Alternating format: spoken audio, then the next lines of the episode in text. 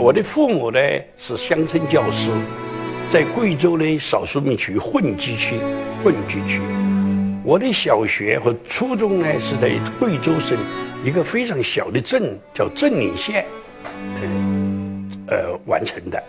后来我父母就是呃迁居以后，到了一个小城小城市，就都营这个城市读完了高中。我从高中呢就考大学，就考到了重庆建筑工程学院。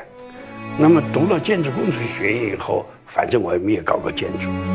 我觉得我们那个当时三七的孩子呢，在人生的选择具有很大的盲目性。看一本小说，可能就选择就选择了人生。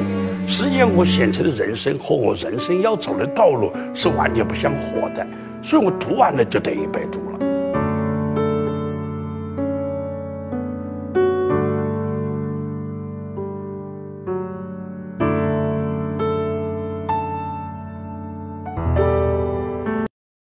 抖音。